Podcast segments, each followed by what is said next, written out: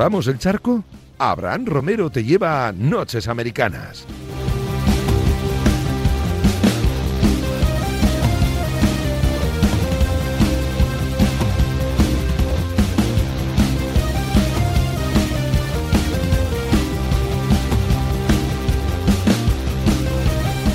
Nueva semana de NFL, nueva semana de fútbol americano, semana 14 en la liga regular del mejor fútbol americano del mundo y ya no sé ni qué decir, ya no sé ni qué pensar, ya no sé ni qué analizar, ya no sé ni qué debatir. Diego Campoy, ¿qué tal? ¿Cómo estás? ¿Qué tal, Abraham? ¿Cómo estás? Yo muy emocionado porque tenemos una NFL que está preciosa. Lo hablábamos fuera de micrófonos. Sí. Es muy difícil saber ahora mismo cuál es el mejor equipo de la competición, quién va a ganar ciertas divisiones. Está todo impresionante. Ya no es que sea difícil, es que me niego casi. Es que me, Sí. me niego. Es que cada semana estamos hablando de un equipo, cada semana hay... Es verdad que hay ciertas certezas, ciertos equipos que ves que sí que son de los mejores, que sí que van a estar ahí luchando por la Super Bowl, evidentemente, pero es que a partir del... Ahora lo vemos, pero a partir del sexto, séptimo de cada conferencia, o a partir del cuarto de cada conferencia, ya no sabes muy bien hacia dónde tirar y qué pensar, ni qué decir, ni qué analizar. Porque cada semana hay sorpresas, cada semana hay equipos que, ganan a rivales que no te esperabas, cada semana, cada semana hay cagadas de algún eh, equipo importante y no sabes muy bien hacia, hacia dónde tirar. Por ir un poco, no por orden cronológico, sino por orden de, de divisiones, eh, la americana, la este, la de los New England Patriots, la de los Buffalo Bills, la de los Miami Dolphins y la de los New York Jets, eh, los Jets que están ya fuera de absolutamente todo, evidentemente, pero los Patriots que llevan siete victorias seguidas han pasado del 2-4 al 9-4, vienen, ya han pasado el bye esta semana, no han jugado. Eh, los Dolphins que llevan cinco victorias seguidas, cinco seguidas, es decir, han pasado del 1-7 al 6-7, y los Bills que llevan dos derrotas seguidas, que vienen de perder eh, en un partido raro, en un partido que creo que podían haber ganado y ahora hablamos también con Iñaco Guerra. ¿Qué pasa? Que has entrado aquí sin saludar ni nada. Hola, ¿qué tal? No, que te ha fallado y veas y me has llamado. que cruza con la prisa, di la verdad. Incorrecto, incorrecto. No, hombre. no. Le he dicho a. Me ha avisado Rubén, me ha avisado Rubén por detrás. Dice, creo que te va a intentar cazar Abraham ahora. ¿Ah, sí? Me ha mandado un WhatsApp diciendo, estás jodido, No, cúbreme. no, no, incorrecto. Le he dicho a Rubén, Rubén, no te preocupes. Digo, eh, vamos con esto sin ti y ya está. Rubén está ahora mismo, bastante tiene Rubén con conseguir un avión Bastante quiere Rubén con la vida esta ridícula que Sí, está llevando ahora. sí. De... Bueno, dicho esto, eh, Iñaco Guerra, ¿qué tal? ¿Todo Muy bien? bien, ¿qué tal? ¿Cómo estáis? ¿Cuánto tiempo sin verte? Eh, Buffalo Bills, eh, estábamos hablando de la, de la americana, de la este, de la FC este, eh, de los Buffalo Bills. Partido raro, partido que se les escapa, contra Tampa, evidentemente. Partido que gana Tampa en la prórroga. Y que se les va también por una. Hay, antes del final, antes de, empezar, antes de entrar en la prórroga, hay un pase de, de Allen a, a Dix que, que es un poquito raro. ¿Está arbitrado bien o no? A mí me parece que hay un pass interference muy claro, pero con los pass interference ya he dejado de intentar cabrearme y entender, porque bueno, se puso lo de lo de que fuera que se pudiera tirar el challenge el año pasado, no cambiaron ni una decisión, va, quedó desapreciable. Para mí sí es, ¿eh? Hombre, No lo bastante claro, ¿no, Diego? Mm, Para mí también es pass interference y creo que el partido de Buffalo en la segunda parte fue muy bueno. Sí. Lo malo es que ahora para mí el equipo está sobrecargando demasiado a Josh Allen, o sea, tiene que hacer todo. El pobre chaval, había una estadística en la primera parte que Tom Brady llevaba más eh, yardas de carrera que todo el cuerpo de corredores de Buffalo y eso es algo que no se puede permitir un equipo que quiere estar peleando por el anillo a final de año. Yo creo que Josh Allen ahora mismo está súper sobrecargado. Hay un momento de Brady que gana un primer down corriendo. Mm. Que cuidado esa carrera, ¿eh? Ser la carrera Cuidado, más ¿eh? larga que se ha dado, pero En ni 40 entrenando, años. 40 años. Pero lo que dice Diego de Allen es verdad y encima ahora está cojo, porque acabó el partido Sí. evidentemente cojo. Han dicho que por lo menos no es el, el temido high ankle, ¿no? Pero, pero va a estar. Lo que pasa es que Buffalo tiene ahora una pequeña ventaja, y es que quitando el, el- el directo con New England, Sí, tiene un calendario que yo creo que le va a permitir muchas segundas partes ir, sí, sí. Ir reservando y jugando con Singleton, con Breida, con quien quiera meter, ¿no? Pero aún así, aún así son séptimos de la americana. Eh, es verdad que el calendario, eh, ¿qué- quién Carolina, Carolina Patriots, Atlanta, que no está del todo mal Atlanta ahora mismo, y los Jets que están fuera, pero de ahí tiene que ganar tres, evidentemente. Son tres partidos que debería ganar sin Mm. mucho problema. Pero Sí. es- bueno, Sí, bueno, veremos, veremos. Porque Carolina no está, no está sentenciada, casi, evidentemente. Atlanta está 6-7. Atlanta puede entrar. Pero muy inferior. O sea, ya aquí Ya, ya, ya, no estoy viendo récords Que sí, nivel de equipos. ¿no? Ya, bueno, pero hemos visto cosas muy raras también. Sí, bueno, también pueden ganar ellos a los Patriots perfectamente. ¿eh? Evidentemente. Claro. Evidentemente. Dicho esto. eh, eh, estábamos hablando de la americana este. Eh, New England que viene del Bay, o sea que, que nada. Miami, Diego. eh, ¿Qué hacemos con Miami? También vienen del Bay, eh, vienen del Bay los dos equipos. Ahora, Mi- ahora New England tiene Indianapolis, Buffalo, Jaguars, Dolphins. eh, interesante, cuanto menos. Interesante, cuanto menos. Y Miami, lo estoy poniendo aquí. El calendario tiene. mm, ¿Dónde estás? Eh, Jets, eliminados de todo. Saints, Titans y Patriots. 9-6 Patriots, 7-6 Buffalo, 6-7 Miami. La- la- 9-4. 9-4, perdón. Eh, ¿La Sí. división es de Nueva Inglaterra ya, Iñaco?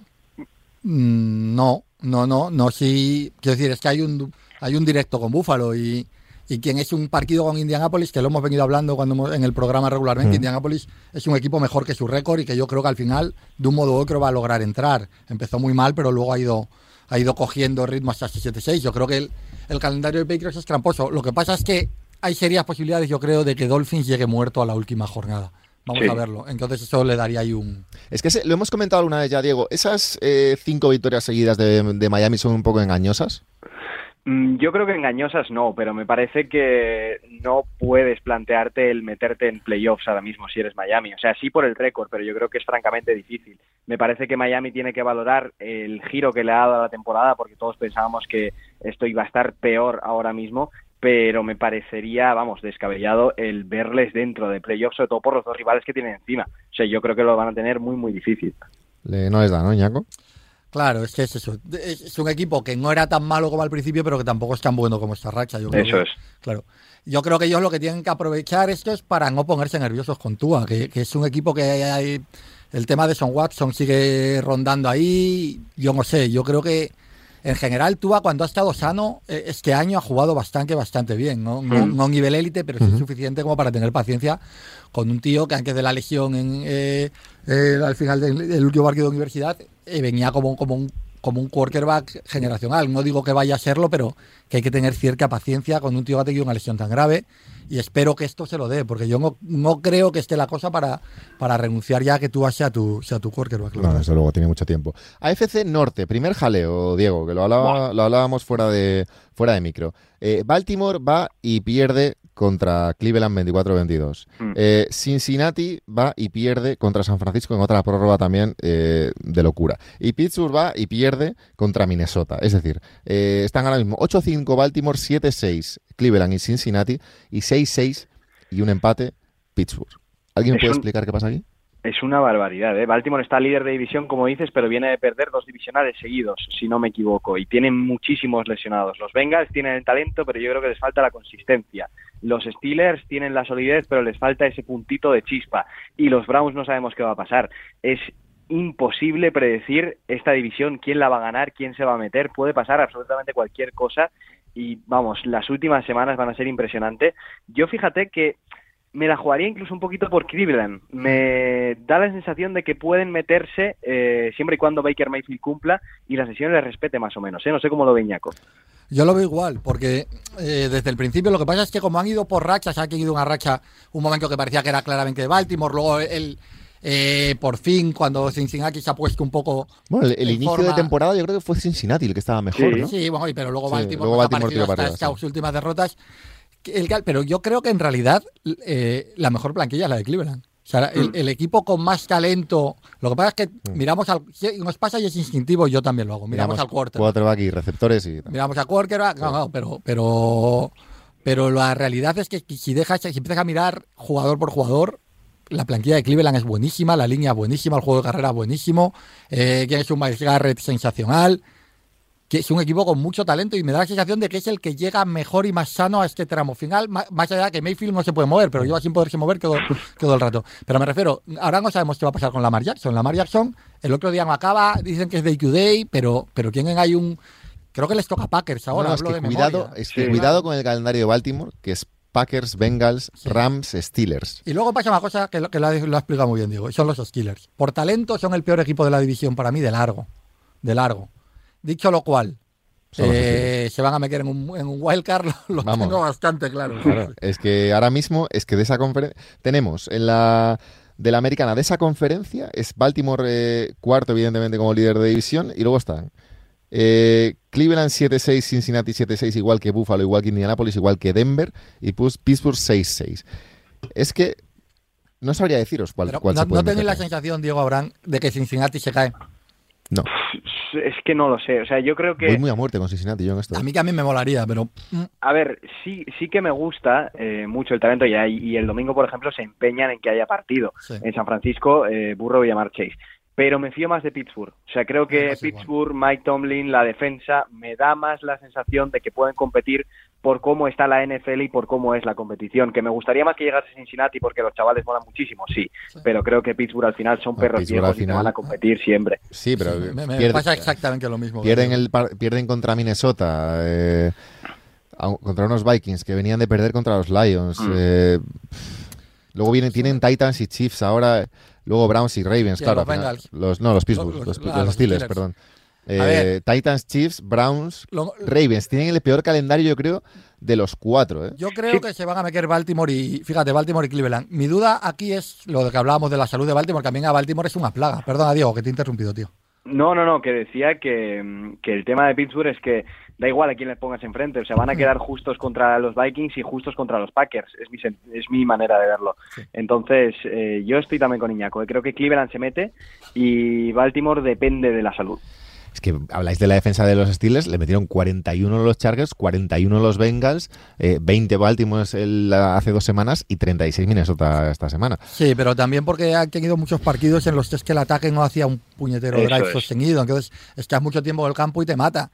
Pero evidentemente la- en la defensa sí hay talento élite. O sea, un- si, si, si Minka Fitzpatrick te, te sostiene la secundaria y tienes a TJ Watt, que ahora mismo quizás sea, quizá con Garrett hablábamos antes, el, y con Mika Parsons, los tres grandes candidatos a ser jugador defensivo del año, eh, evidentemente el talento ahí lo tienes, ¿no?